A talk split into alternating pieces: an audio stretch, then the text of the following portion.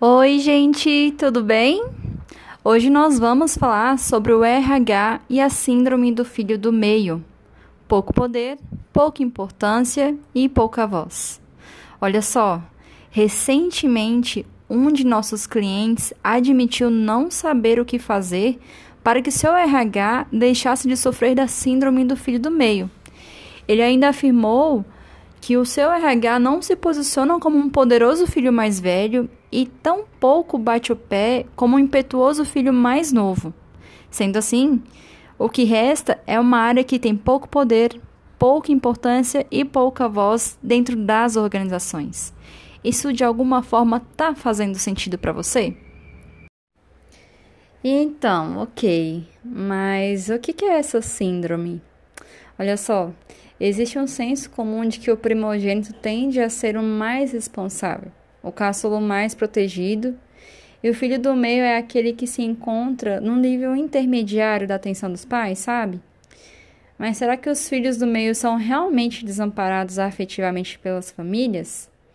Nós estudamos um pouquinho para entender esse contexto da síndrome do filho do meio e encontramos uma fala e uma teoria do psicólogo austríaco é, o nome dele é Alfred Adel e, de acordo com ele, a ordem cronológica do nascimento influencia na formação da personalidade da criança em função do tratamento recebido pelos pais, que passa a ser diferenciado.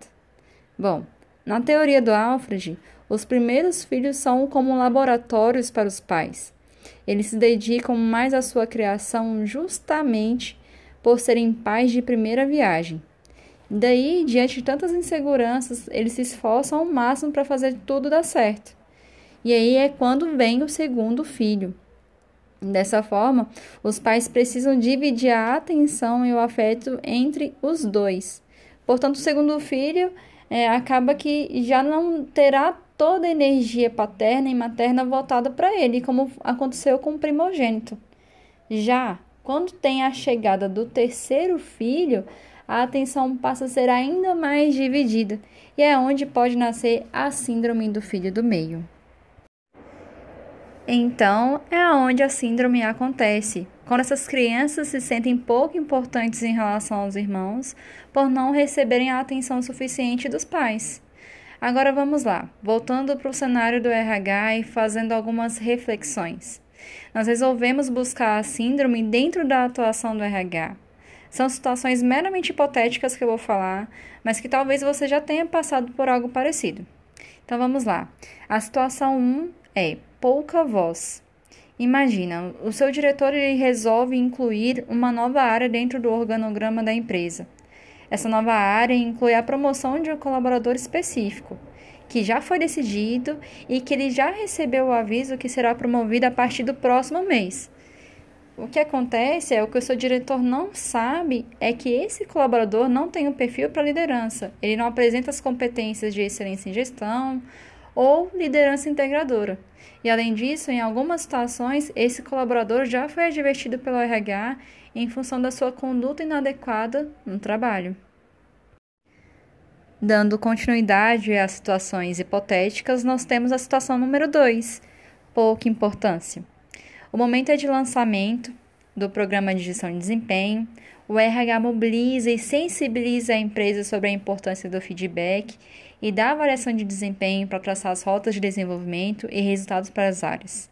Mas, numa reunião pontual entre a alta gestão e os líderes, o diretor deixa claro que não passa de uma obrigação. Ele fala o seguinte: Prezados, como todos sabem, a nossa agenda está sobrecarregada de compromissos Porém, para não deixarmos de cumprir uma atividade processual do RH, preencham a avaliação de desempenho.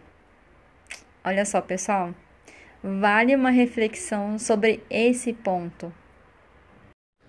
O convite para reflexão se estende para as três situações hipotéticas, e já trazendo a terceira situação, referente a pouco poder, a situação é o seguinte: um gestor nada feliz com seus indicadores de satisfação do cliente, no que diz respeito ao tempo de espera na ligação, decide contratar com prioridade 40 funcionários para teleatendimento até o final deste mês. Então ele solicita com urgência e alta prioridade o fechamento dessas vagas pelo próprio RH, porque ele deseja reverter este indicador com rapidez. O que esse gestor não considerou ou não lembrou de considerar é que a equipe de RH foi reduzida recentemente e que existem outros gestores com vagas em aberto e outros programas simultâneos. E então, você se viu em alguma dessas situações? Se sim, pode ser que o seu RH esteja atuando como relata a síndrome do filho do meio, com pouco poder, pouca voz e pouca importância. Não se desespere. Se você ficou preocupado em como solucionar isto, olha só.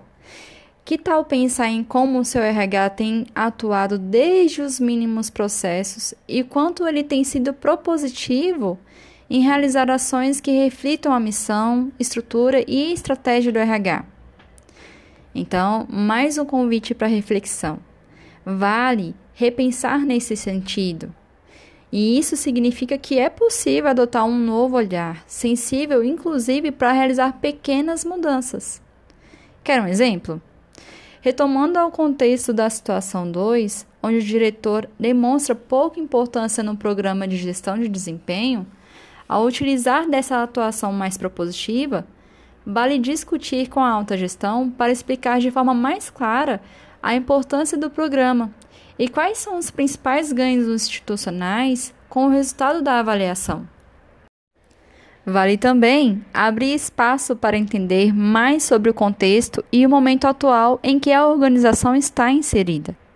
E até mesmo reavaliar se é, de fato, o momento certo para a avaliação. A atuação propositiva não é um bicho de sete cabeças. Este tipo de atuação remete ao realizar analiticamente as demandas de trabalho do RH com maior clareza sobre o negócio, as estratégias e os ganhos que a instituição pode ter. Isso pode até começar com a área de RH demonstrando ações que façam com que a organização perceba o valor de entrega e estratégia da área. E aí, ficou interessado em saber mais? É só acompanhar a nossa página e, se você se interessar, agende com a gente uma mentoria. Let's talk e vamos juntos transformar a atuação do RH.